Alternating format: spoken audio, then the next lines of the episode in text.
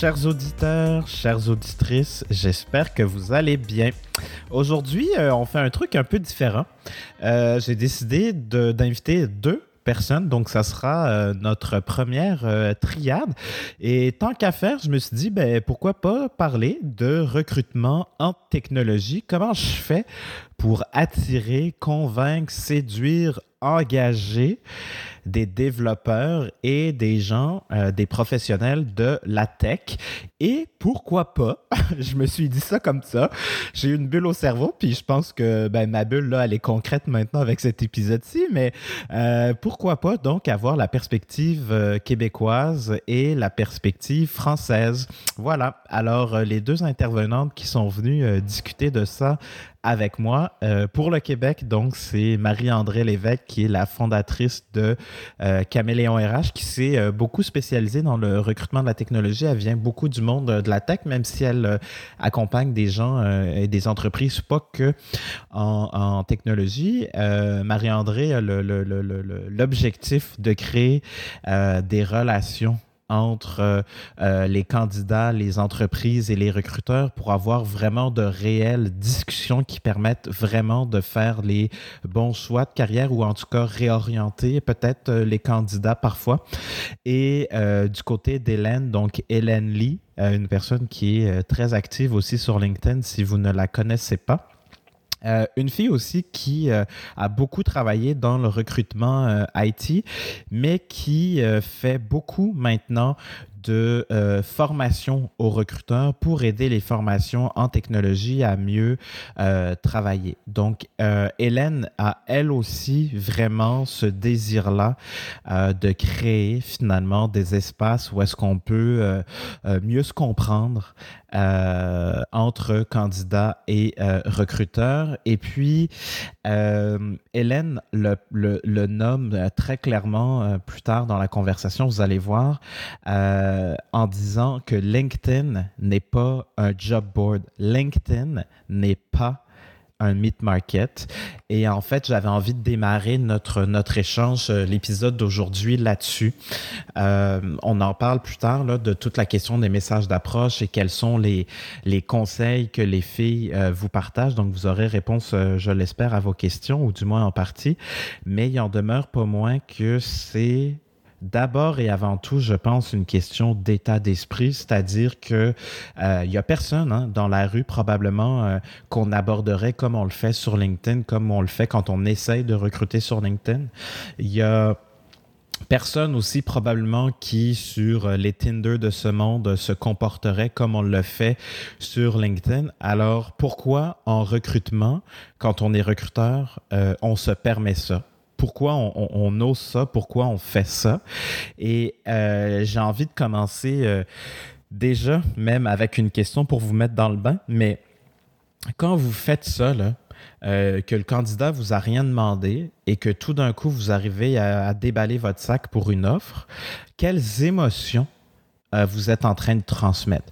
Et, ce, ce, sentiment de se faire chasser, est-ce que euh, on a vraiment envie de ça? Est-ce que vraiment c'est ça qu'on a envie de véhiculer? Et j'ai envie de dire, est-ce qu'on est même conscient quand on fait ça à cause souvent de l'urgence opérationnelle et je le comprends bien là? Euh, est-ce qu'on est conscient, consciente des conséquences à moyen long terme que ça va avoir? Donc sur la peut-être prochaine conversation dans trois mois, six mois, un an, deux ans qu'on aura avec ce candidat-là. Est-ce que vraiment on s'est posé cette question-là? Alors, euh, je démarre euh, cet épisode en force. Je vous laisse réfléchir à cette question, mais je vous laisse surtout écouter l'échange entre euh, Marie-André et Hélène. Bonne écoute.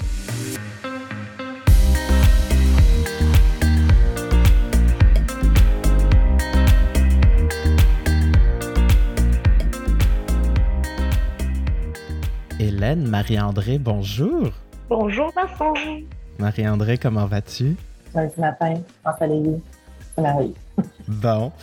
Euh, merci d'avoir euh, répondu à l'appel, euh, mesdames. L'idée aujourd'hui dans notre podcast, c'est d'aider notre communauté RH et j'ai envie de dire aussi les entrepreneurs qui sont, par exemple, dans des startups en technologie à comprendre un peu ce qui se passe. Donc, je suis venu vers vous parce que vous êtes des femmes que je trouve très pertinentes sur LinkedIn. Et puis, j'avais surtout aussi envie qu'on compare un peu la perspective française et québécoise. Alors, c'est pour ça qu'on va faire ça en trio, d'ailleurs, pour la première fois. Donc, donc voilà. ben, j'irai avec ça, en fait. Hein. Je, je, vous laisse partir comme vous voulez, les filles, mais qu'est-ce qui se passe en ce moment euh, en technologie? Qu'est-ce qui fait que c'est difficile de recruter? Euh, puis là, je vous demanderai donc de, nous partager votre réalité en fonction de la France euh, ou du Québec. Ben, je peux commencer, Hélène. C'est ça, en fait, moi, je représente plus le Québec, en fait, par rapport au niveau du recrutement. Dans le fond, le contexte de pandémie, ce que ça a fait au Québec, c'est que ça a accéléré, en fait, toute la transformation digitale pour les entreprises qui n'avaient pas emboîté pas encore à ce niveau-là. Donc, un gros volume de besoins de recrutement au niveau des développeurs de toutes sortes. Hein. parce que dans le fond, les entreprises se sont dit, ben, comme je ne peux pas vendre dans mes commerces, je dois adapter ma stratégie de vente en ligne ou quoi que ce soit, mais je dois développer cette plateforme-là qui était peut-être inexistante dans certaines entreprises. Donc, il y a eu un mm-hmm. gros boom au niveau euh, de tout ce qui est les postes de développeurs, euh, que ce soit des Java, React, l'application mobile ou autre, euh, des niveaux architectes, gestion de projet et tout. donc, il y avait déjà un, manque au Québec par rapport à ça, dans, le terme de ces profils-là. Donc, les juniors, en fait, qui venaient gratuiter, bien, ont reçu des tonnes d'offres, en fait. Ils avaient le choix, en fait, de choisir ce qui leur plaisait. Euh, puis les, développeurs qui étaient un peu plus euh, seniors, mais ben, se sont fait solliciter de tout bord, de côté. Donc, ce qu'on voit actuellement, c'est qu'il y a une flambée ici au niveau des salaires d'à peu près 10 à 15 au niveau du marché au Québec, même plus dans certains secteurs. Puis, en fait, la pandémie a fait le télétravail aussi. Donc, ce que ça a fait, c'est que les entreprises en région qui avaient euh, quelque chose à offrir, hein, parce qu'on recrutait dans des, régions hors Montréal, mm. euh, ben, se sont fait compétitionner comme des entreprises de Montréal qui ont décidé d'aller recruter en région. Euh, donc, euh, je ne cachais pas que le chaos est pris là, par ah, oui. recrutement, c'est actuellement. Pour toi, Hélène, c'est quoi de ton côté? En fait, c'est une situation équivalente. Je reprends ce que tu viens de dire. La crise a renforcé la pénurie. Ça a renforcé le manque euh, de, main-d'œuvre. En fait, c'était déjà dur avant. Et je pense qu'aujourd'hui, c'est encore plus dur. C'est encore plus dur parce que ça a redémarré très, très fort. C'est un des secteurs qui a été finalement euh, mm. le moins impacté, en fait, par la crise. C'est reparti très vite très fort. Et je pense que les, idées de transformation numérique, etc., euh, ont fait leur chemin. Les, entreprises se sont dit, oh là là, mais en fait, on a besoin de développeurs, on a besoin de, d'admin système, DevOps, etc.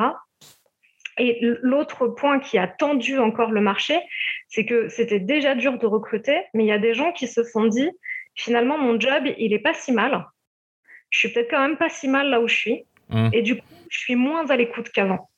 Donc là où il y a un an et demi, les, développeurs, par exemple, ils étaient quand même un peu plus à l'écoute, ils restaient en veille. Aujourd'hui, ils le sont toujours, mais ils sont plus frileux. C'est encore plus dur. C'est encore plus dur de les convaincre. C'est encore plus dur d'aller les chercher et, et qu'ils nous fassent confiance. Mhm. Vraiment. OK. Donc, en fait, les gens ont réalisé que finalement, l'herbe n'était pas nécessairement plus verte chez le voisin. C'est un peu ce que j'entends. Il y a ce côté-là et il y a le côté, euh, si l'herbe n'est pas plus verte, il faut que ça vaille le coup pour autre chose. Soit euh, le salaire, dans ces cas-là, c'est un peu la surenchère et, du coup, ils ont, comme ils ont le choix, Marie-André a raison, ils ont le choix encore plus qu'avant. Donc, ils peuvent faire monter les salaires. Et il y a aussi l'idée de si c'est pas forcément mieux que ce que j'ai aujourd'hui en termes de, de mission, de techno, faut que ce soit mieux pour autre chose. L'équilibre euh, vie pro, vie perso, le télétravail, évidemment, c'est un critère fort, mais ça va être aussi le sens, le sens de, ce que je vais faire. C'est ok, peut-être ça va pas être mieux en termes de techno, ça va pas être mieux sur le dev, etc. Mais peut-être ça a du sens. Peut-être que l'entreprise qui, qui me contacte, elle a des valeurs mieux, meilleures. Peut-être que c'est mieux. Donc c'est là où on peut faire un peu la différence. Avec le salaire et avec les, valeurs qu'on va essayer de mettre en avant, ce qu'on va, ce qu'on va trouver comme critères différenciants. Hmm. Ben, moi, moi j'y crois, hein, parce que c'est ce que je prône aussi. C'est un peu comme ça que j'accompagne les organisations avec qui je travaille. Et très récemment. Donc, je sais que là, mon but avec notre conversation, c'est que ça soit quand même périn et durable, cet épisode-ci. Mais ce que j'observe, c'est que, ou enfin, les gens, quand j'en parle, me challenge énormément en disant, oui, mais c'est de la foutaise tout ça. Si j'ai pas le salaire et on me paye pas comme il faut, limite, tout le reste demeure accessoire. Est-ce que dans le contexte des gens en technologie, ça s'avère vrai, cette espèce de, de, retour que j'ai eu? Ou alors, ce que tu viens d'énoncer, Hélène, toi, tu, tu y crois mordicus, euh, mais là, basé vraiment sur les retours des candidats? Puis après, Marie-André, je serais curieux de, t'entendre là-dessus parce que je sais que sur LinkedIn, on a échangé parfois, puis tu disais que ben, c'est bien beau tout ça, mais dans la vraie vie, j'ai un son de cloche différent. Donc, bref, Hélène, je te laisse euh, nous dire. C'est une bonne question et, pour le coup, on, enfin, on, est là ensemble à, essayer de voir euh, aussi les différences entre la France et le Canada. Mm. Qu'en France, il y a aussi quelque chose de tabou avec l'argent. Donc, je pense qu'il y a une différence entre ce, que les gens déclarent, c'est-à-dire ce qu'ils vont dire volontairement en disant euh, Moi, ce qui m'intéresse, c'est donner du sens, c'est les valeurs de l'entreprise, c'est, ce ma mission au quotidien, et le salaire. C'est-à-dire, ils vont parfois, enfin, les gens avec qui j'échange vont me dire parfois euh, Non, le salaire, c'est pas si important. Puis en off, en vrai, bien sûr que si. Si tu leur dis le premier critère, si tu as trois ou quatre offres différentes, qu'est-ce qui va faire la différence? C'est le salaire. Hmm. Donc, je te dirais que euh, il y, a quelque chose d'un peu tabou derrière, de peut-être pas encore vraiment accepter le fait que l'argent c'est important et c'est peut-être le premier critère. Mais je pense quand même que selon certaines catégories, hein, je pense quand tu arrives à un certain niveau de salaire, il y a des gens, le salaire, ça fait plus de différence. Et il y en a, quand ils le disent, c'est la vérité. Mm. Ils acceptent même des, propositions avec un salaire inférieur s'ils ont d'autres choses, s'il y a le télétravail, s'il y a euh, du sens dans la mission, si c'est vraiment le secteur dans lequel ils avaient envie de travailler, ils sont prêts à, redescendre même un peu en termes de salaire. C'est pas si rare. Ah ouais, ok, ah, ok, intéressant. Et toi, Marie-André, le, son de cloche pour euh, ce que tu t'observes, toi? C'est une bonne question aussi parce que j'aimerais avoir une, boule de cristal qui me dirait exactement mm. c'est quoi le futur par rapport à ça. Parce qu'en fait, un peu comme Hélène, c'est la même chose qu'on vit je pense que ça dépend également où l'individu en est dans sa carrière aussi. Ce que j'ai tendance à voir, c'est quelqu'un de plus senior, des fois, va peut-être être plus flexible également jusqu'au niveau du salaire pour se dire, ben là, je suis rendu un point dans ma carrière que je vais avoir du plaisir, je vais trouver des mandats me plaisent, je vais ralentir, je vais accomplir certaines choses, en fait, très précises avant de, de quitter, pour leur peu importe si la carrière en soi. Ce que je trouve un enjeu, c'est des profils plus intermédiaires, juniors intermédiaires, où ce que quand on leur parle, parce qu'en fait, quand nous, on fait l'entrevue à la base, on veut comprendre c'est leur intérêt. Dans le, dans, le contexte dans lequel on est en charge de faire, ce que moi, je veux savoir, en fait, quand je parle à un, développeur, c'est de dire qu'est-ce que tu veux faire concrètement? C'est qu'est-ce qui fait qu'aujourd'hui, on se parle? Quel est ton intérêt de changer d'emploi? Puis valider concrètement. Parce que son salaire est trop bas. Parce qu'il y en a des entreprises qui, malheureusement, sont pas au marché. Si c'est ça, c'est une chose. Mais en même temps, qu'est-ce qui le fait vibrer? Qu'est-ce qui va faire que la personne va vouloir s'épanouir? Donc, on va creuser autour de ça parce que je pense qu'à la base, c'est ça, en fait, qui fait qu'on aime un travail. Mais un peu comme Hélène le dit, on se retrouve après à présenter des offres qui cadrent peut-être avec la raison d'être, hein, le fameux purpose, en fait. Euh, mm. finalement, à la fin de la journée, on a des, euh, des, des candidats qui voulaient quitter leur entreprise parce qu'il y avait un, site avec leur gestionnaire qui n'était pas là, avec leurs collègues, ils n'étaient pas développés, il n'y avait pas de plan de développement à long terme, pas de possibilité de grandir.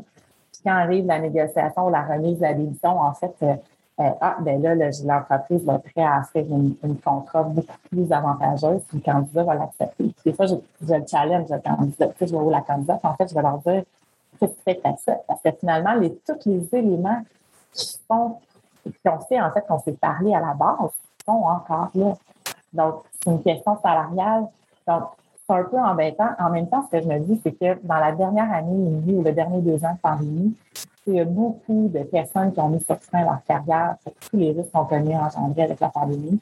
Et là, on le désir de bouger, de changer. Donc, ils veulent, veulent, veulent, veulent aller chercher plus. Peut-être qu'on est là dans un moment où tout le monde est un peu dans le chaos également. mais mais c'est pas un marché évident parce qu'à la base, je suis d'accord qu'on devrait accepter un emploi pour nous amener ailleurs euh, par rapport à nos intérêts personnels, mais professionnels aussi. Puis finalement, il y a un, un, gap, en fait, avec ce qu'on vit actuellement dans le marché. Définitivement. Puis je là, c'est parce qu'on a prévu, on a, on pourrait faire cet épisode pendant trois heures. Alors on va pas s'éparpiller trop parce que j'ai tellement de choses qui me viennent en tête avec ce que vous dites, entre autres euh, The Great Resignation. Et récemment, je parlais avec un client qui me disait et qui a mis des mots dessus en fait. Puis je pense que c'est vraiment ça. Est-ce qu'on est en fait au balbutiement de la nouvelle révolution industrielle? Et qu'il y a vraiment un shift majeur qui s'opère, ne serait-ce que géopolitique, démocratique, avec tout ce qu'on observe dans différents pays, et en même temps, plus près de nous, plus près de notre sujet, euh, Great Resignation et tout ce qu'on observe, parce que finalement, s'il y a cette... Allons-y tout de suite, en fait, dans la question du salaire contre offre, désistement et tout ça, puis après, on reviendra à notre autre sujet, mais... Euh, oui, oui, non, mais allons-y, parce que sinon, ça, je vais parler pendant des heures de ça, mais euh, c'est quoi la réalité, donc, offre contre offre désistement? Donc là, on en a parlé un peu euh, pour le Québec, entre autres. Donc, les gens qui euh, avaient des, des, des, des postes à pourvoir en technologie en région compétitionnent entre autres avec les gens euh, de Montréal. Donc là, finalement, le lieu où est-ce que je travaille physiquement ne devient plus vraiment important. Dans notre préparation, on avait aussi parlé de, surtout qu'à Montréal, on a ça. À Paris, Hélène, je te, ou en France, je te laisserai euh, nous répondre. Mais on a de plus en plus, en fait, euh, les Google, Facebook, Microsoft et autres de ce monde qui s'implantent ici pour différentes raisons. Donc, en plus d'être euh, en plus du télétravail où il n'y a plus finalement de frontières géographiques, on les a physiquement à Montréal, par exemple. Euh, donc voilà. Donc comment finalement, ben en fait c'est quoi Peut-être première question, c'est quoi la réalité respective donc en France et ici sur ça? Euh, Toujours salaire contre offre, désistement en entrevue. Et après ça, on reviendra plus sur comment on fait en fait pour se, préparer à ça. concernant les salaires, alors, en France, il y a, quelque chose d'un peu bizarre avec la crise, où d'un côté, euh, je disais tout à l'heure, il y a une espèce de surenchère, notamment sur les profils, alors plutôt intermédiaires plus les, profils un peu seniors, où là, finalement, les exigences de salaire, elles, sont fortes, elles sont très fortes, elles ont beaucoup augmenté, et où euh, les entreprises en face sont pas, pas forcément prêtes. C'est-à-dire que là, elle se retrouve avec quelque chose où euh, un candidat euh, qui, je sais pas, qui demandait 60 k euh, l'année dernière, aujourd'hui, il va plutôt demander 70. et elles n'étaient pas prêtes parce que c'est difficile. Comment tu justifies ça? Ok, il s'est passé un an, mais comment tu justifies que d'un coup tu veux 10 cas de plus? Comment tu fais pour justifier ça? Et comment toi, en tant qu'entreprise, tu vas faire le choix de les donner ou pas? Donc il y a, ce, truc-là qui, joue et où en fait, on enfin, la, rétention, elle passe aussi par l'argent. Donc aujourd'hui, une entreprise qui n'a pas envie de faire partir, euh, enfin qui n'a pas envie de un dev par exemple, euh, où c'est tellement dur, où on sait à quel point c'est difficile, elle aussi, elle va devoir faire un choix. Est-ce que je vais lui donner ce qu'il me demande? Est-ce que la concurrence est peut-être prête à lui donner? Ou est-ce que finalement je laisse partir? C'est quoi le choix? Qu'est-ce que je dois faire? Il y a beaucoup de questions comme ça en ce moment. Euh, en plus, moi, j'interviens beaucoup dans la formation. Hein, je forme beaucoup mmh. de recruteurs dans la, dans la tech.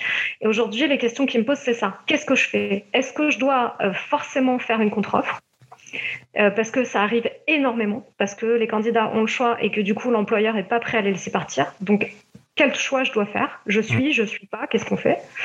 Et puis, euh, euh, par rapport à ce que, tu, ce que tu disais sur les frontières, euh, je pense que nous, en France, on n'y on est pas encore. Hein. On n'est pas prêt pour ça. C'est-à-dire qu'aujourd'hui, les frontières, elles sont toujours là. Et les frontières entre départements, elles sont toujours là. Les frontières entre Paris et la province, elles sont toujours là.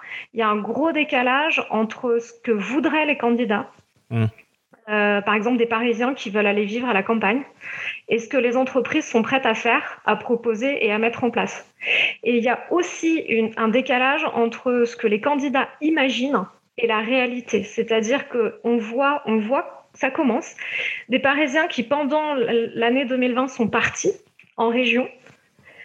Ils le vivent, euh, et puis au bout de quelques temps, ils se disent mince, euh, finalement c'est pas si simple que ça, c'est pas le rêve que je croyais, et je vais peut-être faire marche arrière et je vais peut-être revenir à Paris.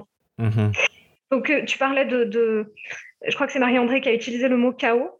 il y a un peu de ça en ce moment. Je crois que les gens ont, vraiment, enfin tous, hein, on a tous vécu cette espèce de chaos, de remise en question, le décalage entre ce qu'on imagine, ce qu'on voudrait faire, ce qu'on pense qui est le mieux pour nous.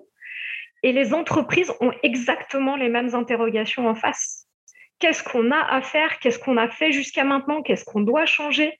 Qu'est-ce qu'on doit faire pour continuer à garder les gens et à les attirer? Est-ce que c'est bien? Est-ce que c'est pas bien? Moralement, éthiquement hmm. On ne sait pas. Et je veux, avant de, de, repasser la, la, POC en bon québécois, euh, Marie-André, juste une précision, euh, Hélène, quand tu, si on reprend l'exemple concret dont tu viens de parler, donc euh, ton développeur était à 60 000, il, il, se fait chasser, machin, on lui propose 70 000. donc, on parle de 10 000, bon, dans votre cas, euros de différence annuellement. 10 000 euros, outre ben en fait, peut-être que c'est ça la réponse, mais je ne veux pas t'orienter là-dedans. Donc, outre le, euh, la différence versus une augmentation annuelle, par exemple, de 3% qui serait clairement moindre que le 10 000 qui se fait proposer ailleurs, euh, combien ça coûte recruter quelqu'un? Donc, en fait, si on faisait le comparatif, entre le 10 000 euros de plus à offrir en salaire pour garder cette personne avec la contre-offre versus pour essayer de trouver des pistes aussi de, de, de, réponses, en fait, pour les, les, les, gens qui te posent ces questions-là en formation, versus mon coût par embauche. Euh, puis je me permets une dernière petite parenthèse. C'est vieux comme euh, statistique que j'avais trouvé, c'était aux États-Unis. Bon, déjà, donc c'est peu comparable. Enfin, vous me dites. Euh, peu comparable euh, dans le sens où, donc, États-Unis 2016, et c'était en fait sur une moyenne des salaires euh, offerts à l'époque. Et ce que j'avais trouvé, c'est que. puis, et les coûts par embauche. Et le coût par embauche, donc des gens en technologie, là, c'était un peu tout le monde ensemble. donc, c'était le secteur des technologies. Déjà à l'époque, on était autour de 10 000 dollars US en 2016 pour une embauche, à peu près. Donc, ça vacille entre 8 et 12, 14, 16. Là. Euh, quand c'est l'entreprise euh, qui recrute, donc là, on ne parle même pas des frais d'agence ou de chasse de tête là, quand on est à l'externe. Fin de la parenthèse. Donc, euh, comment ça résonne en fait quand on fait cette espèce de calcul comparatif-là? C'est une bonne question. Alors, c'est pas facile euh, de donner un chiffre parce que ça va dépendre de tellement de choses, de, de, de la structure dans laquelle tu travailles, l'équipe dans laquelle tu es. Si tu as euh, déjà une équipe en place ou pas qui peut éventuellement t'aider, tu vois, qui va être mm. ambassadeur, qui peut peut-être t'aider sur la cooptation, euh, savoir si tu as déjà un vivier, si tu as déjà un ATS, etc. Donc, c'est pas simple de donner un chiffre. Mm. Par contre, je pense que le fond du problème vient du fait que aujourd'hui, c'est plus facile de faire une contre-offre en en gonflant le salaire et en disant allez c'est bon euh, j'avais pas prévu de te donner autant d'augmentation mais je te demande de rester et je te donne ce que tu veux. C'est plus facile de faire ça que de recommencer à zéro. C'est plus facile et ça coûte moins cher. Je sais pas te dire enfin je sais pas te dire combien parce que Aujourd'hui, le, le recrutement IT, il est tellement différent si tu es en cabinet, si tu es euh, en ESN, si tu es une start-up, si tu es un grand groupe.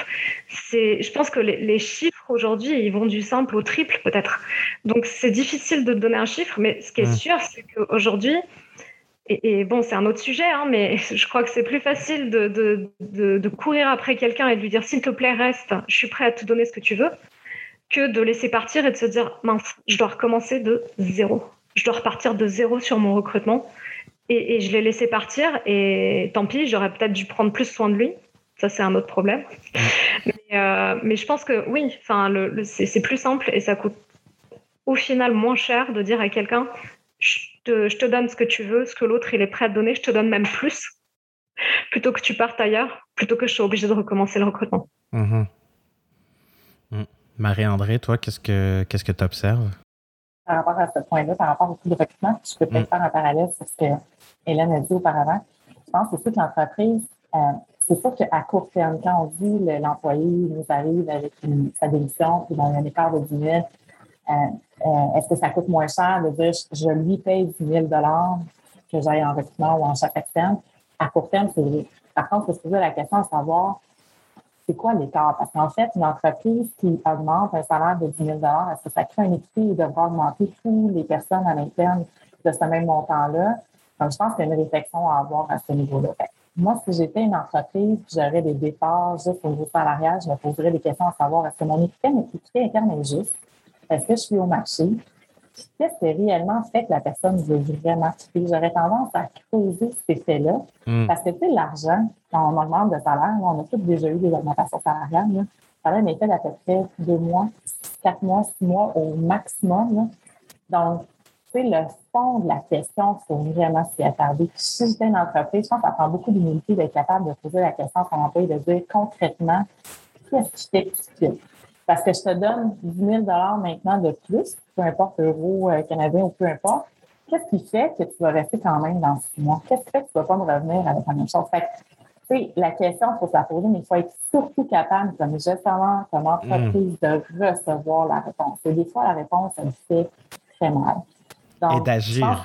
Ouais, ensuite. Exactement. Ah je pense que c'est là, en fait, que cette crise-là d'emploi va devoir pousser les entreprises à la réflexion parce qu'en fait, euh, je veux il faut être humble, il faut être humain, oui, nos clients, comme entreprise, en fait, c'est parce que tu disais tout à l'heure, Hélène, qu'il y avait des écarts de 10 à 15 fait que les entreprises actuellement doivent payer 10 à 15 plus cher leur main-d'œuvre. Mais ça ne veut pas dire que leurs clients, si par exemple c'est une compagnie dans le développement web, est prête à absorber, ce 10 à 15 là. Donc, à un moment donné, comme entreprise, c'est un choix à faire aussi de dire qu'est-ce que je fais, comment je me positionne, qu'est-ce qui est important à court, moyen, mais surtout au long terme également? C'est une grosse question. je pense que le contexte de la pandémie a accéléré, beaucoup de réflexions qui auraient peut-être eu lieu euh, dans les dix prochaines années. Euh, je pense que ça va demander aux entreprises d'être assez agiles, avec beaucoup d'unité, d'empathie, de doigté et de rétrospection aussi.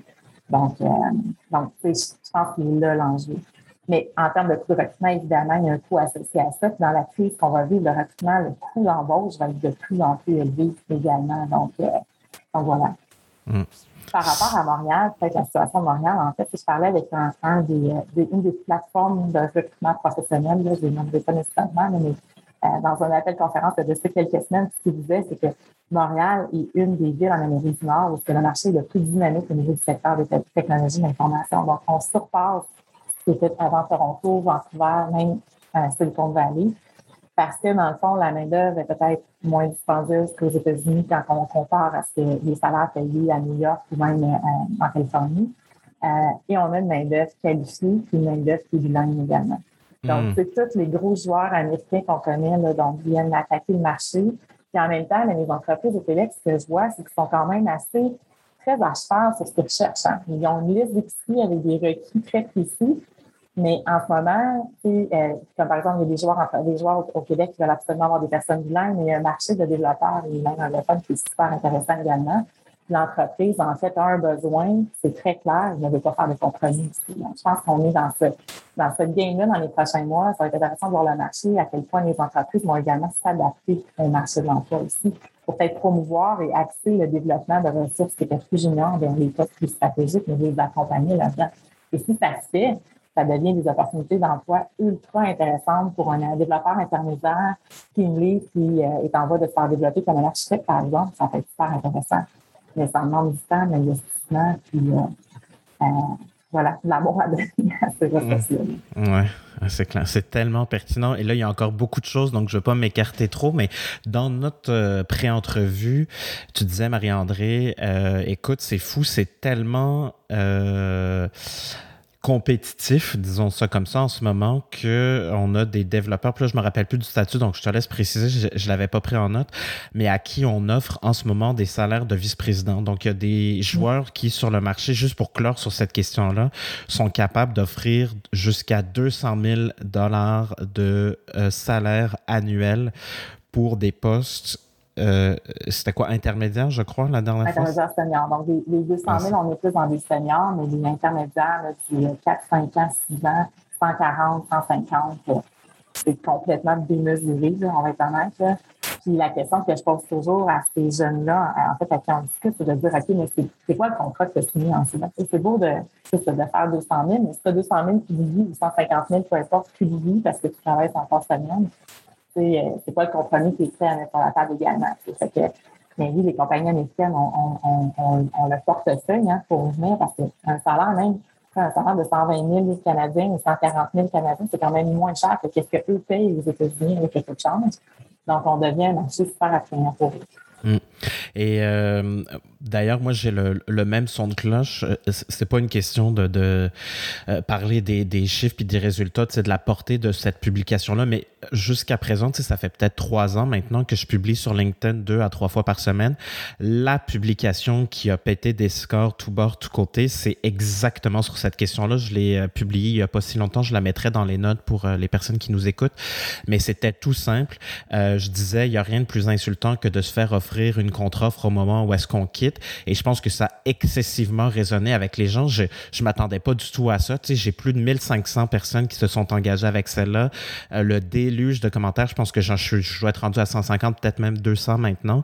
Et j'ai plus de 100 000 personnes qui l'ont vu. J'ai jamais eu ça, mais clairement, quand j'ai publié ça comme ça, euh, tout bonnement, euh, je pensais pas que ça résonnait en fait autant avec la réalité actuelle de, des travailleurs. Donc là, c'est très général, toute industrie confondue mais je trouve que c'est excessivement parlant euh, par rapport à effectivement ce qu'on vient de nommer. Donc, peut-être juste clore sur cette partie-là de notre, notre échange, euh, la question du ghosting, en fait, parce que je pense que le reste, on a assez euh, bien couvert les candidats en fait qui disparaissent dans le parcours sans prévenir est-ce que vous voyez ça des, deux côtés de l'Atlantique? Et puis, euh, quelles sont euh, vos remarques, commentaires, conseils peut-être à donner soit aux, recruteurs ou aux entreprises ou carrément aux candidats aussi avec qui vous étiez en train d'échanger? Ça existait déjà, mais le sentiment, est-ce que c'est vrai ou pas? Il y a des recruteurs qui font des des points très très détaillés là-dessus. Si tu fais ton reporting par période, tu sais si c'est vrai ou pas. Euh, sur, sur le début d'année, c'était vrai.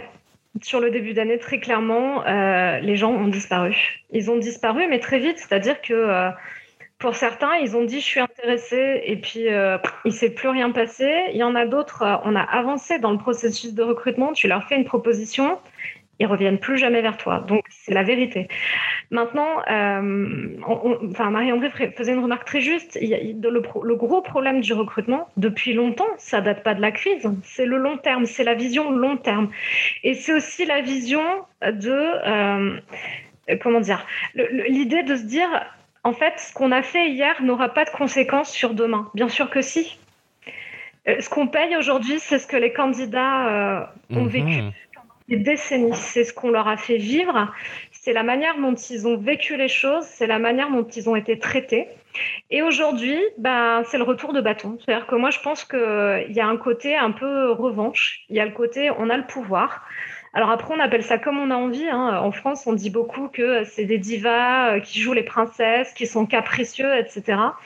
Mais moi, je pense qu'à un moment, dans une certaine mesure, il n'y a pas de fumée sans feu. C'est-à-dire que euh, si ils font ça aujourd'hui, c'est que quelque part, un certain nombre de recruteurs et d'entreprises l'ont mérité. Alors, attention, c'est dur, hein. c'est dur comme propos. Mais ce que je veux faire comprendre derrière, c'est que il faut qu'on arrête ce truc de euh, les recruteurs m'ont fait ça, donc je vais leur faire ça. Et puis de l'autre côté, les recruteurs, maintenant, ils vont faire quoi? Ah, ben du coup, puisque les candidats me font ça, ben, je vais être encore plus dur avec eux. Mais c'est une guerre sans fin, en fait. Le truc ne va jamais s'arrêter.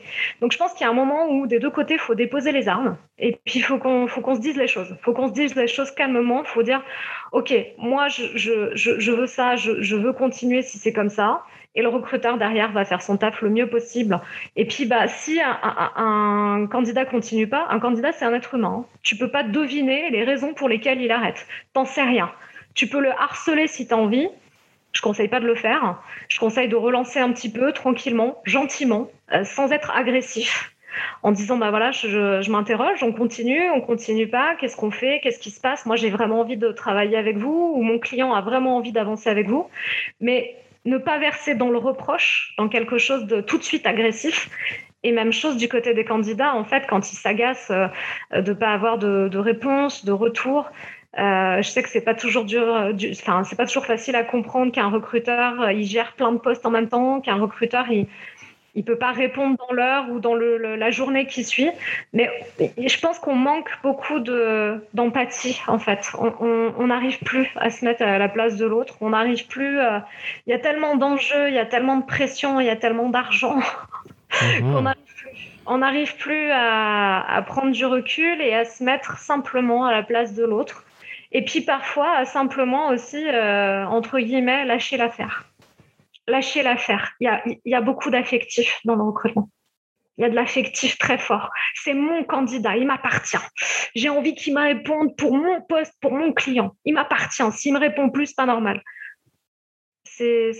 Enfin voilà, moi je ressens tout ça dans cette histoire de, de finalement de, ghosting, de gens qui disparaissent dans la nature. Bah, des fois, faut pas chercher, faut pas chercher à comprendre. Faut, faut pas avoir peur de se remettre en cause, mais il faut pas chercher à tout comprendre. Le recrutement, c'est pas une science exacte. On peut pas tout comprendre. Mm.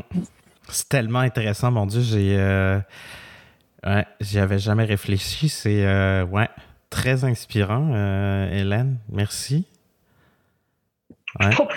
Non, non, mais en fait, la seule chose qui me vient en tête, puis Marie-André, après, je suis curieux de t'entendre là-dessus, mais je trouve ça euh, excessivement éclairant. Puis le parallèle que je me permettrais, c'est euh, un peu comme avec la promesse de marque, quand tu fais une démarche de marque employeur, ou là, peut-être euh, plus concrètement dans la vie de tous les jours, finalement, c'est comme quand on se marie, on a envie, avec les plus beaux souhaits, les plus belles intentions, que ce soit jusqu'à la fin de notre vie.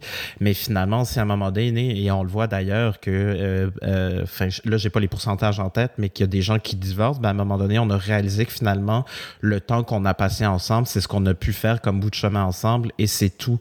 Euh, donc, en fait, c'est parce que moi, je, suis dans des projets de fidélisation en ce moment, là, accompagner des organisations qui se posent ces questions-là.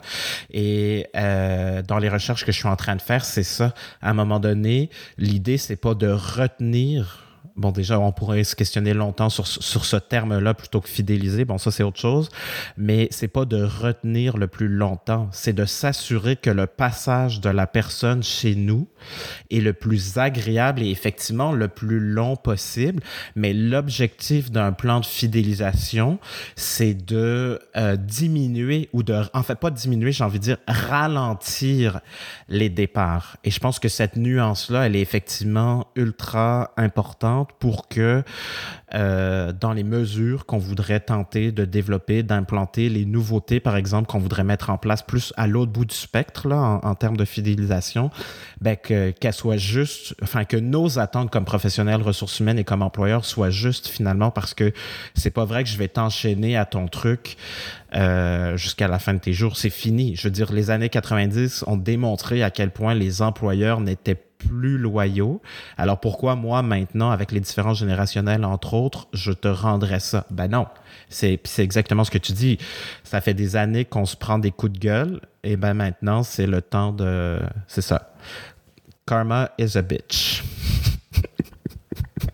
Je pense que tu l'as bien dit, euh, euh, Vincent, c'est l'expérience ça. En fait, y a, il y a Maya Anjali qui disait toujours la, la, la, faute exacte, je ne la connais pas exacte, les gens ne se rappellent pas nécessairement ce que tu leur as dit, mais se rappellent toujours comment tu leur as fait sentir. Mm. J'ai toujours ce mindset-là quand je fais un directement ou quand je coach mes équipes, c'est de dire, peu importe l'aventure dans notre entreprise en termes de recrutement, elle va durer combien de temps? Parce que des fois, ça dure 10 minutes, puis des fois, ça dure beaucoup plus longtemps, dépendamment où la personne va venir en processus, mais c'est comment tu vas la faire sentir et avec quel souvenir et perception elle va quitter l'entreprise. Puis je pense que justement, il ne faut pas prendre le recrutement de façon émotive, il faut, se détacher de ça. Hélène, tu l'as bien dit, un, candidat peut être engagé dans un processus qui s'arrête. Est-ce qu'il y a des problèmes personnels? Est-ce qu'il y a des enjeux ou quoi que ce soit? On ne sait pas, mais on est qui pour juger ce volet-là? Donc, mmh. peut-être d'avoir l'échange qui.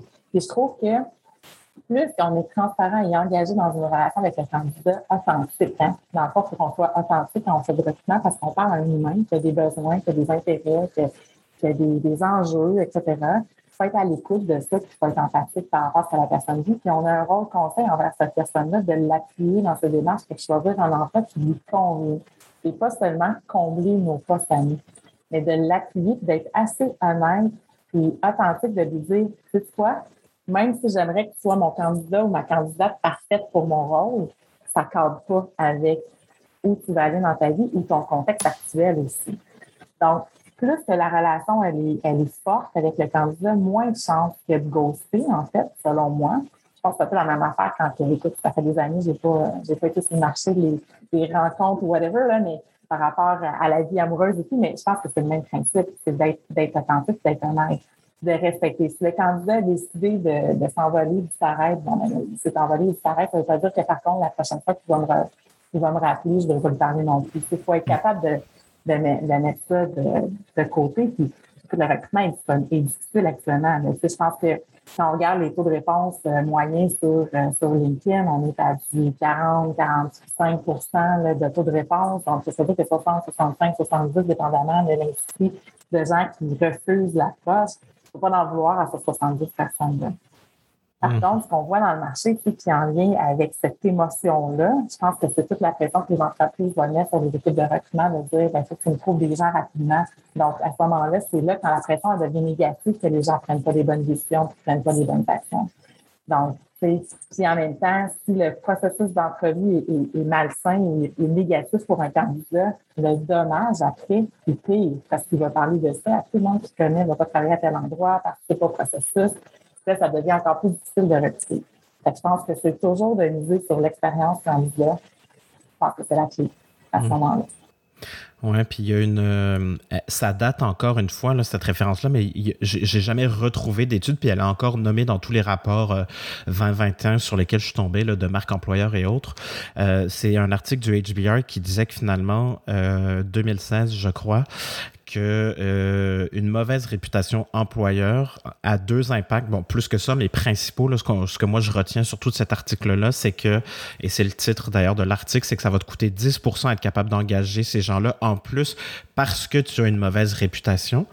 Donc là, ajoutons un 10% ou peut-être 15% dont on a parlé tout à l'heure, 25%, là, ça commence à faire beaucoup de sous pour une personne, alors que, encore une fois, les augmentations salariales, règle générale, si on est chanceux, se situe peut-être à quoi 3% annuel. Donc, c'est plus que significatif. Ça, c'est le premier point. Mais le deuxième que moi, je trouve euh, limite plus intéressant, c'est euh, de, de tous les gens qui vont accepter, en fait, parce que mauvaise réputation, ça fait qu'il y a beaucoup de gens qu'on perd dans la nature qui se sont jamais engagés avec nous. Si en plus on n'est pas outillé, pas de CRM, pas de machin pour être capable de connecter à l'ATS et donc commencer une conversation avec des visiteurs pour qu'ils deviennent des candidats avant d'être des applicants, parce que, enfin bref. Et donc, il reste que euh, de mémoire, 26% des gens qui vont être prêts à accepter l'offre. Donc, un, ça coûte plus cher. Deux, finalement, si on fait à l'inverse, il y a 75% ou à peu près des gens qui vont avoir passé au travers du processus, mais qui vont quand même dire non finalement parce que euh, ben, ils n'ont pas envie. C'est euh, aussi bête que ça. Euh, on avait plein d'autres points à, aborder, mais comme je disais, le but, c'est pas d'en faire euh, trois heures, même si c'est excessivement, je pense, pertinent. Puis j'espère pour vous aussi, chers euh, auditeurs, auditrices.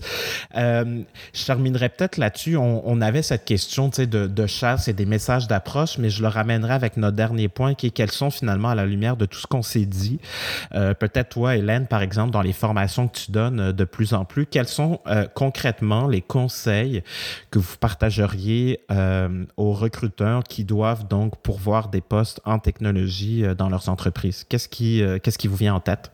Alors, le premier, le premier point pour moi, c'est quand même de dire euh, dans la tech, enfin, le rôle d'un recruteur, c'est pas d'évaluer les compétences techniques. Il y a beaucoup de recruteurs qui se mettent des barrières vis-à-vis de ça, qui ont peur de pas comprendre les CV, qui ont peur de d'aller sur des terrains, des discussions complexes.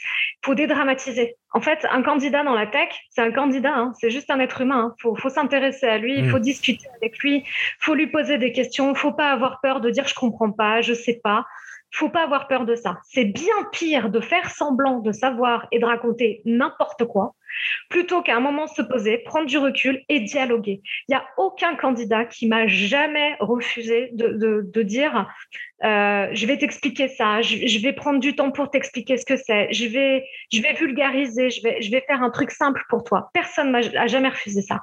Et, et au contraire, moi, ça m'a aidé à apprendre. Donc, la première chose, c'est de dire dédramatiser. N'ayez jamais peur de dialoguer avec la personne qui est en face de vous avant d'être un, candidat dans la tech. C'est un être humain. C'est la première chose. Deuxième point, et ça, on en avait parlé beaucoup euh, quand on avait échangé tous les trois. Et je le dis systématiquement, les gens me disent toujours qu'ils savent, mais ils savent pas. Je rappelle toujours aux recruteurs que LinkedIn, c'est pas un job board. C'est pas pour aller chercher des candidats. Les gens à qui on parle, c'est pas des candidats. La plupart des gens dans l'IT, ils sont en poste, ils n'ont rien demandé à personne, ça va très bien pour eux. Et toi, tu arrives avec tes gros sabots en leur disant hey, Salut, j'ai un super job pour toi. OK. Euh, pourquoi? Enfin, moi, je suis en face. Si j'ai un job, que j'ai rien demandé à personne, que je suis pas sur LinkedIn pour trouver du travail, un message comme ça, je le vis comme une agression. Pour moi, c'est une agression. Donc, en découlant de ça, ce que je dirais, c'est, et je, le dis beaucoup aussi aux recruteurs que j'accompagne, prenez une minute, deux minutes pour relire à voix haute le message que vous envoyez. Lisez-le, lisez-le à voix haute et posez-vous deux questions. Un, est-ce que c'est fluide? Est-ce que ça, est-ce que ça roule? Est-ce que ça a l'air d'être écrit par un être humain? C'est la première chose. Et deux, est-ce que si la personne était en face de moi, je lui, parlerais comme ça? Je lui dirais ça? Bah, Si la réponse est non, c'est que le message d'approche, il n'est pas bon, il faut le réécrire. C'est voilà, c'est des conseils qui ont l'air euh, simples, hein, mais en fait, euh, finalement, quand tu regardes, il n'y a pas tant de, gens qui vont les suivre. Et en fait, c'est simplement le recrutement, ce que je dis, IT ou pas, mais dans l'IT beaucoup, le recrutement, c'est du bon sens. C'est du bon sens.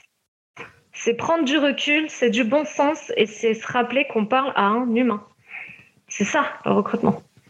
C'est à la fois très simple et très compliqué. Mm. Ouais, parce que c'est super émotif, en fait. C'est toute la question de est-ce que je vaux quelque chose? Est-ce que je suis. Enfin, il y a toute la question finalement de fierté et de confiance en soi pour ramener ça euh, excessivement euh, synthèse.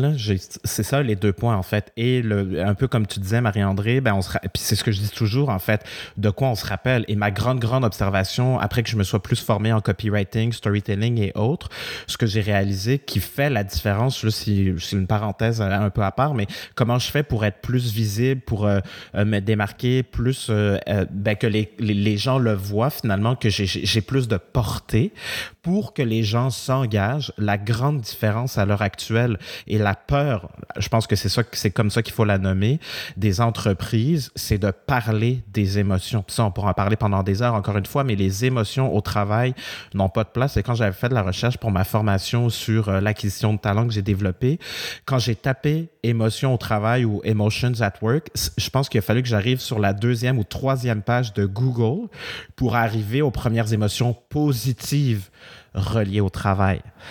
Donc, euh, donc oui, puis effectivement, rajoute la couche sur euh, les êtres humains, on a ce biais de négativité, ce qui fait que dans les téléjournaux, la seule chose qu'on nous raconte, c'est que des histoires négatives. Ben, on est friand de ces trucs-là. Et effectivement, une personne négative aura tendance à en parler jusqu'à au moins 10 personnes autour d'elle, alors qu'une personne qui va avoir vécu une expérience positive, à brûle pour point, si on est chanceux, on va avoir trois peut-être personnes qui vont être au courant, mais on n'a pas ce besoin ou ce désir d'en parler, alors qu'à l'inverse, c'est sûr qu'on a des commentaires virulents, en fait, sur, le, sur la question. Tout à fait. Euh, je m'arrête là parce que Marie-André, je veux te laisser la parole sur toi, tes conseils à toi, tes observations. Mais je pense que ça, rajoute en fait à ce que a dit, c'est tout de comment adapter son message sur, euh, sur LinkedIn où l'approche avec le candidat fait 100 de sens que j'aborde dans le même sens que si vous le lisez, c'est un message qui, qui ne, qui, que vous n'aimeriez pas savoir, envoyez-le pas tout simplement. Prenez le temps de l'écrire. Ça prend 10 minutes, 15 minutes, 20 minutes de plus. Il vaut, il vaut la chandelle, ça vaut le coup. C'est un investissement de temps qui va vous rapporter ici par rapport à ça, au lieu d'être super brut et de dire j'ai un poste pour toi, est-ce que tu veux me parler? Donc, encore là, ça ne veut pas dire que moi, comme, personne sur LinkedIn, je suis un candidat. Je peux être très bien dans mon rôle actuel, mais l'impression va être égalisée. Puis en même temps, pour le recruteur, c'est tout le volet par la suite. Une fois qu'on engage la conversation avec le candidat, qu'est-ce qu'on fait? Est-ce qu'on fait des suivis? Puis je pense que ça prend beaucoup de courage d'être capable de donner des feedbacks aux candidats, que ce soit surtout des feedbacks euh, constructifs, on va dire les vraies choses. Il y a beaucoup de recruteurs qui évitent cette question-là et préfèrent eux aussi ghoster le candidat que d'aborder le point d'être super euh, transparent avec les raisons de refus par, par rapport à un rôle ou quoi que ce soit. Je pense que il faut s'assurer d'avoir une continuité tout au long du processus. Donc, toute l'expérience candidat, le suivi, euh, la transparence, le coaching, accompagner votre candidat. Euh, il y a des candidats, en fait, ou des, des, candidats, évidemment, mais qui peuvent être dans son emploi depuis les 5 à 10 dernières années, surtout dans un processus de recrutement, et c'est super inconfortable. C'est même nous, comme recruteur, quand on va dans un processus de recrutement, c'est pas nécessairement les processus qu'on adore quand on change d'emploi, quoi que ce soit. Donc, mettez-vous à la place de quelqu'un qui qui n'aiment pas à être dans le processus de recrutement à quelqu'un, ça peut être malaisant. Donc, assurez-vous de les accompagner. Donc, vraiment, les prendre sous votre aile, leur donner du suivi, puis en même temps, leur expliquer votre réalité au candidat, de dire, écoute, je suis super occupée, j'aimerais ça te revenir vendredi. Si tu n'as pas eu une nouvelle, appelle-moi. Tu comprends? Donc, d'avoir cet échange-là, de dire, ça se peut que je t'oublie, ça se peut que j'ai pas de réponse, euh, ça se peut que je sois gênée aussi de t'appeler à 5h30 vendredi soir également. Donc, de ton côté, par contre, si dans, dans l'attente de, de, de, réponses de ma part, relance-moi, ça va me faire plaisir. Euh, donc, tu sais, d'avoir cet échange-là, c'est un travail d'équipe qu'on fait avec les candidats. Donc, je pense qu'il faut vraiment assurer que l'expérience soit possible jusqu'à ce que le processus se termine. Et à ce moment-là, mais ce que vous faites, c'est que vous les fidélisez, les candidats, parce que dans le fond, dans le futur, ils mm. risquent de vous revenir, ils risquent de vous référer des gens, euh, référer votre entreprise, quoi que ce soit. Donc, je pense qu'il faut que ça soit positif tout au long du processus. Puis, je pense que oui, au niveau des recruteurs, il faut qu'ils le fassent, mais éduquer aussi vos gestionnaires à ce que les entrevues soient positives. Combien de fois j'ai vu des recruteurs qui avaient des expériences candidats exceptionnelles et là, le, gestionnaire en entrevue vient scraper le processus de l'expérience. Donc, il y a un échange à faire avec euh, l'éducation, le coaching, le rôle conseil auprès des gestionnaires également qui sont peut-être moins à l'aise dans les processus d'entrevue pour leur donner les bonnes pratiques, les bons outils, le bon storytelling, etc. Et faire en sorte qu'eux aussi laissent une marque positive auprès des candidats. Donc, c'est vraiment un travail d'équipe. Hein. Le recrutement ne repose pas tout sur les épaules d'un recruteur, mais repose sur l'organisation dans son ensemble. Euh, je pense qu'il faut, faut, éduquer nos gestionnaires sur le marché, euh, le marché actuel également. Euh, que, que, oui, il est difficile. pourtant, on l'entend. Hein. On l'entend dans les nouvelles à tous les jours. Combien de fois par jour qu'on entend qu'il y a une crise d'emploi au Québec? J'ai encore des gestionnaires qui pensent que le recrutement, c'est facile.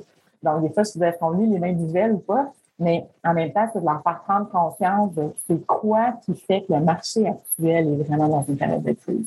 Mmh. Finalement, on peut travailler en équipe, en fait, pour, pour faire en sorte que l'entreprise avance également, mais qu'on fasse les bons matchs avec les bons candidats.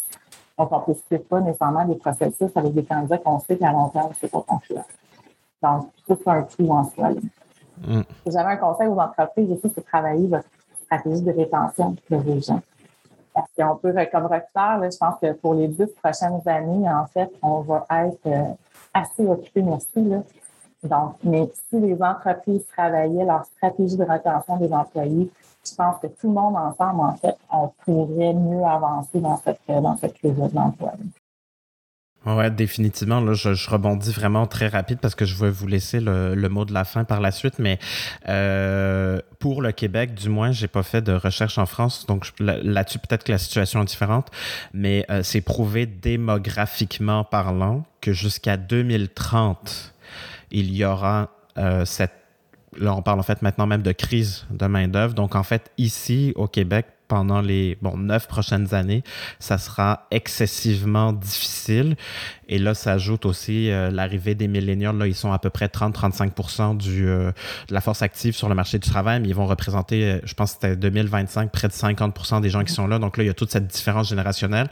Bref, fin de la parenthèse, mais tout ça pour dire que les dix prochaines années vont être très intenses, effectivement hmm, sur cette question-là. J'aime bien euh, donner euh, le mot de la fin à la personne avec qui j'échange. Alors, mesdames, je vous laisse euh, terminer sur la note qui vous vient. Moi, je ne me suis pas beaucoup adressée aux entreprises et enfin aux employeurs, aux managers, à ceux qui, qui, demandent aux recruteurs, qui leur mettent la pression, tu vois, qui leur disent il me faut quelqu'un demain, j'ai besoin d'un développeur, etc. Et je voudrais leur dire, faites confiance à vos recruteurs. Faites-leur confiance. Laissez-les vivre. Faites-leur confiance. Leur donnez pas des, KPI euh, tous les jours. Leur donnez pas des objectifs de volume. Faites-leur confiance. Les recruteurs, la plupart des recruteurs que je connais, ils ont choisi ce métier parce qu'ils aiment faire de l'humain. Et du coup, naturellement, ils ont envie de bien faire leur job. Donc faites-leur confiance, laissez-les vivre. C'est ça mon mot de la fin. Moi, ce que je peux ajouter, en fait, c'est pour moi, c'est ça fait plus de 15 ans. En fait, ça fait plusieurs années que je dis ça fait 15 ans que je fais des recrutements, donc je ne compte plus après. je pense que c'est le plus beau métier du monde en soi, parce que dans le fond, on, rencontre plein de gens avec des parcours complètement différents, des histoires complètement différentes. Donc, c'est super intéressant, c'est super formateur, évidemment, parce qu'on apprend des métiers qu'on ne connaissait pas non plus pendant le, le recrutement dans lequel on fait. Euh, donc, mais c'est de l'humain. Hélène, tu l'as dit, ça reste de, de l'humain en soi. Donc, on, on, parle avec des gens. Et personnellement, moi, je connais plus, je connais plus de bons recruteurs que de mauvais. Je pense qu'il faut redorer un peu cette profession-là également, qui est belle à la fin. C'est une belle profession en soi qui ne sera jamais remplacée par des machines ou quoi que ce soit. Euh, mais je pense qu'avec toute la pression qu'il va y avoir dans les marchés, je pense que le recruteur va devoir se poser aussi et dire OK, apporter des solutions, des stratégies, avoir un rôle conseil auprès des entreprises qui vont avoir une urgence de combler des rôles pour la survie de leur entreprise ou quoi que ce soit. Donc, c'est euh, d'être capable d'être assez confiant en soi, mais d'apporter des solutions, d'apporter des propositions. Donc, rester l'esprit ouvert. Allez pas dans une chasse euh, au chevreuil, là, où il faut absolument vous rapporter un trophée, ça n'a pas rapport. Donc, on parle avec des gens. Donc, le recrutement reste le même qu'il était, mais faut vraiment doublement avec la façon qu'on va savoir que le recruteur se et dit est-ce que c'est une bonne embauche, autant pour nous que pour le candidat? Est-ce que c'est un bon choix pour le candidat? Donc, tant et aussi longtemps que le recruteur va être dans ce mindset-là, qu'il va être dans ce esprit critique-là, je pense que dans le fond, le recrutement va bien aller, mais, mais faites-vous confiance. Euh, je pense que définitivement, euh, rappelez-vous à quel point c'est un bon métier. On offre des emplois on est dans le rose bonbon on tout le temps. On offre des jobs. moi, je trouve que c'est un super métier. Je ne changerais rien, mais je sais à quel point le marché dans les prochaines années, par contre. Expérience candidat, relationnelle, authenticité. Euh, je pense que c'est les trois éléments, en fait, qui font en sorte que les qui sont bons le sont, le sont Merci tellement. Euh, d'avoir participé à ce premier, peut-être euh, qu'il y en aura d'autres euh, trios. voilà, je, je, sais ça. Je suis tout à fait d'accord avec vous, en fait, et j'ai rien à ajouter. Je, je, en fait, je pensais pas qu'on partirait dans cette direction-là, mais clairement, il y a cette, ça, cette touche d'humanité qui est, quand elle peut s'exprimer, qu'on lui donne de la place, qui qui qui qui est qui est là, euh, qui est au cœur du métier que vous exercez. Euh, moi, je suis un peu le cousin là, de, tout ça, mais quand même. Euh, non, c'est ça. J'ai juste envie de dire que je trouve ça beau. merci d'avoir de m'avoir amené, guidé vers cette, cette voie-là. J'espère que pour vous qui nous écoutez, vous avez, vous restez sur cette même note aussi. Et puis, mesdames, je vous dis à très bientôt, j'espère. À bientôt, Vincent. Merci.